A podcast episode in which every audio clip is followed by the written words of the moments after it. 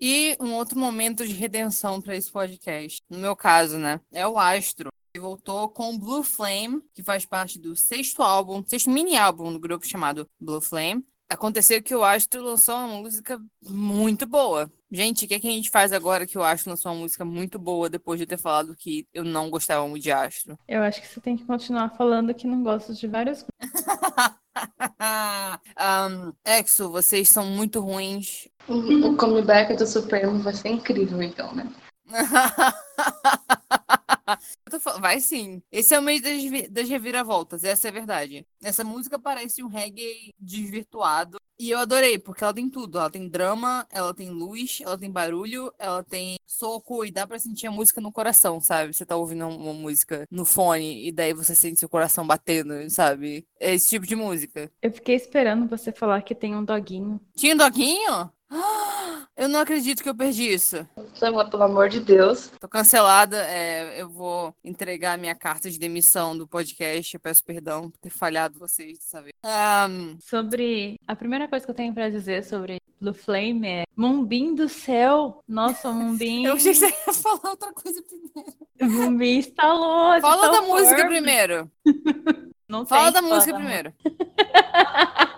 Não. Ok, é para começar? Ok. Vou, estarei lendo exatamente que, o que está escrito aqui depois de assistir o MV. Um salve pro Dindim, porque sim. Mas o salve real é pro Mumbim, seguindo o, lega, o legado do ONU e mostrando as tetas. Passa metade do MV tentando tirar roupa, porque se ele teve que batalhar para ter o corpo definido, tem que mostrar o resultado do esforço. Parabéns, Mumbim. É, por isso que eu não reparei no doguinho do MV, porque eu tava reparando em um, outra coisa. Porque o doguinho aparece literalmente antes do Mumbim, o que é que faz a gente ter a teoria de que está relacionado com lobisomens, a história do MV. Então a gente entende que você não tenha visto o doguinho porque depois apareceu o Mumbim sem camisa. Mas mesmo assim, cara, o doguinho, como que você não viu o doguinho? Você mencionou teoria e eu acho que eu acabei de cair no sono, peraí. Mas sério, essa música é maravilhosa. Eu sou intelectual, eu vou falar da música. Tá. Ela é maravilhosa. É isso? É uma, é uma daquelas músicas que me dão uma vibe, tipo, isso aqui é pop, que eu gosto, sabe? É, eu gostei bastante da música também, refrão. Vira e mexe, eu fico falando de refrão. Porque se você tem um refrão muito bom, você vai me conquistar. Pelo menos parcialmente. Mas é, Blue Flame realmente veio de surpresa uma surpresa boa. Eu não canso de escutar música. Eu já tentei ouvir Astro antes, porque tem uma menina aqui da casa que gosta bastante deles. Então eu falei, ah, vou dar uma chance. E, tipo, não rolou. Mas dessa vez, realmente, os meninos mandaram muito bem. Os visuais estão muito bonitos. E eu também queria mandar um salve pro MJ, que foi o que me chamou a atenção. E ele nasceu no famigerado ano de 1994. Não. Muito parabéns para 1994 por nos dar 94? tantas coisas boas. 94, ano de jazz. Ele é idoso. De Kai, de J-Ho. Hum. É um ótimo uhum. ano. Eu sei que ano é esse. Eu tô família Estou familiarizado com o ano de 1994. Não é 1999? É tipo, quando você fala.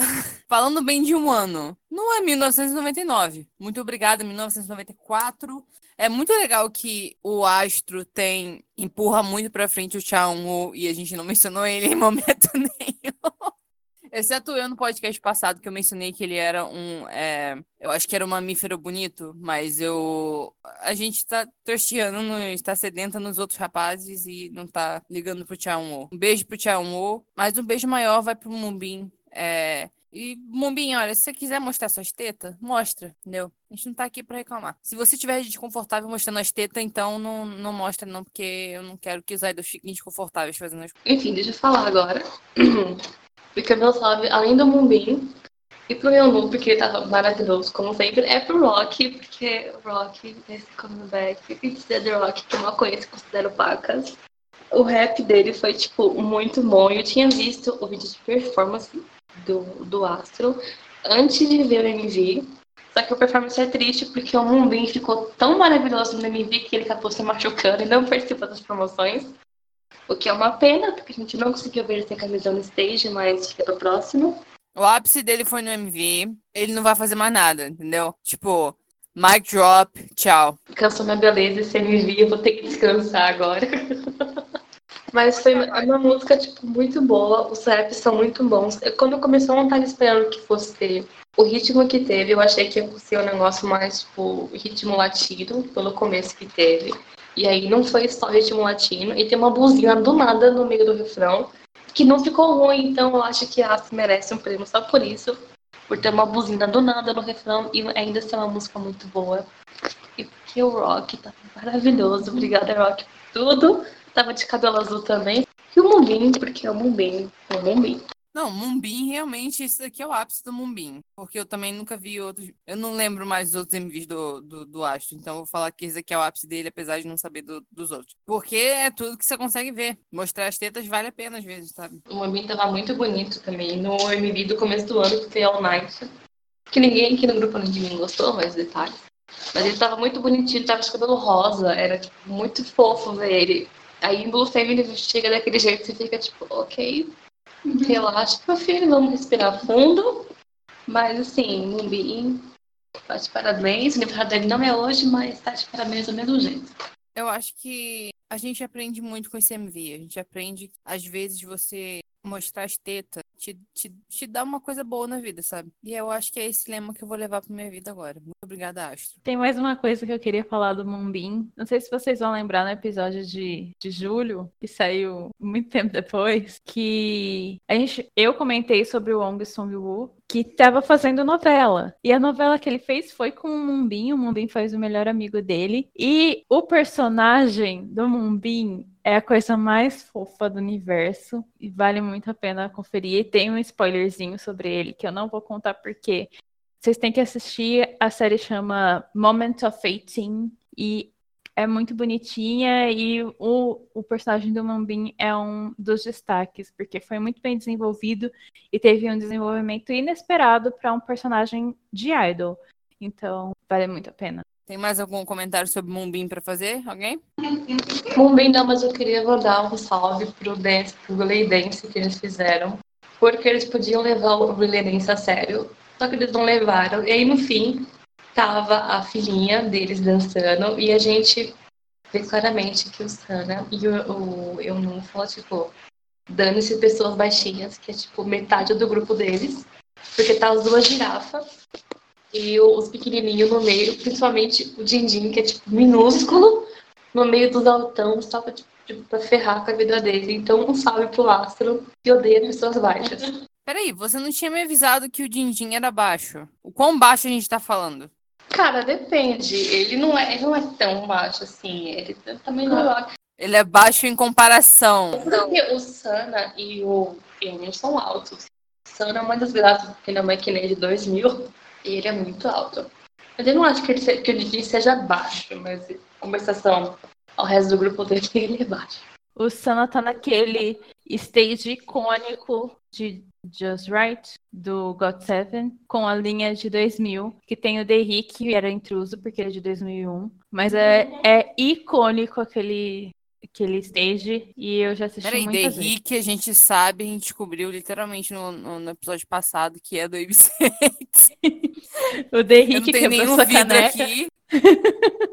volta, não vamos falar dele não. Fa, fa, Que é ele, o Sana, o Hyun, Hyunjin e um menino do Go- Golden Child, que eu já esqueci o nome dele. É o que apresenta o music. Eu vou expor a Cambi aqui que ela tá enchendo o saco da gente com o cacete do Rock. Quer dizer, não com o cacete. Do... Peraí, calma, calma aí. Ela fala do Rock. ela fala do Rock o tempo todo. Ninguém, o Rock não faz nada, o Rock respira e a Cambi, tipo, lembra que ele tá respirando provavelmente nesse momento e fala: Ai, gente, o Rock, não sei o que, é insuportável. É um saco.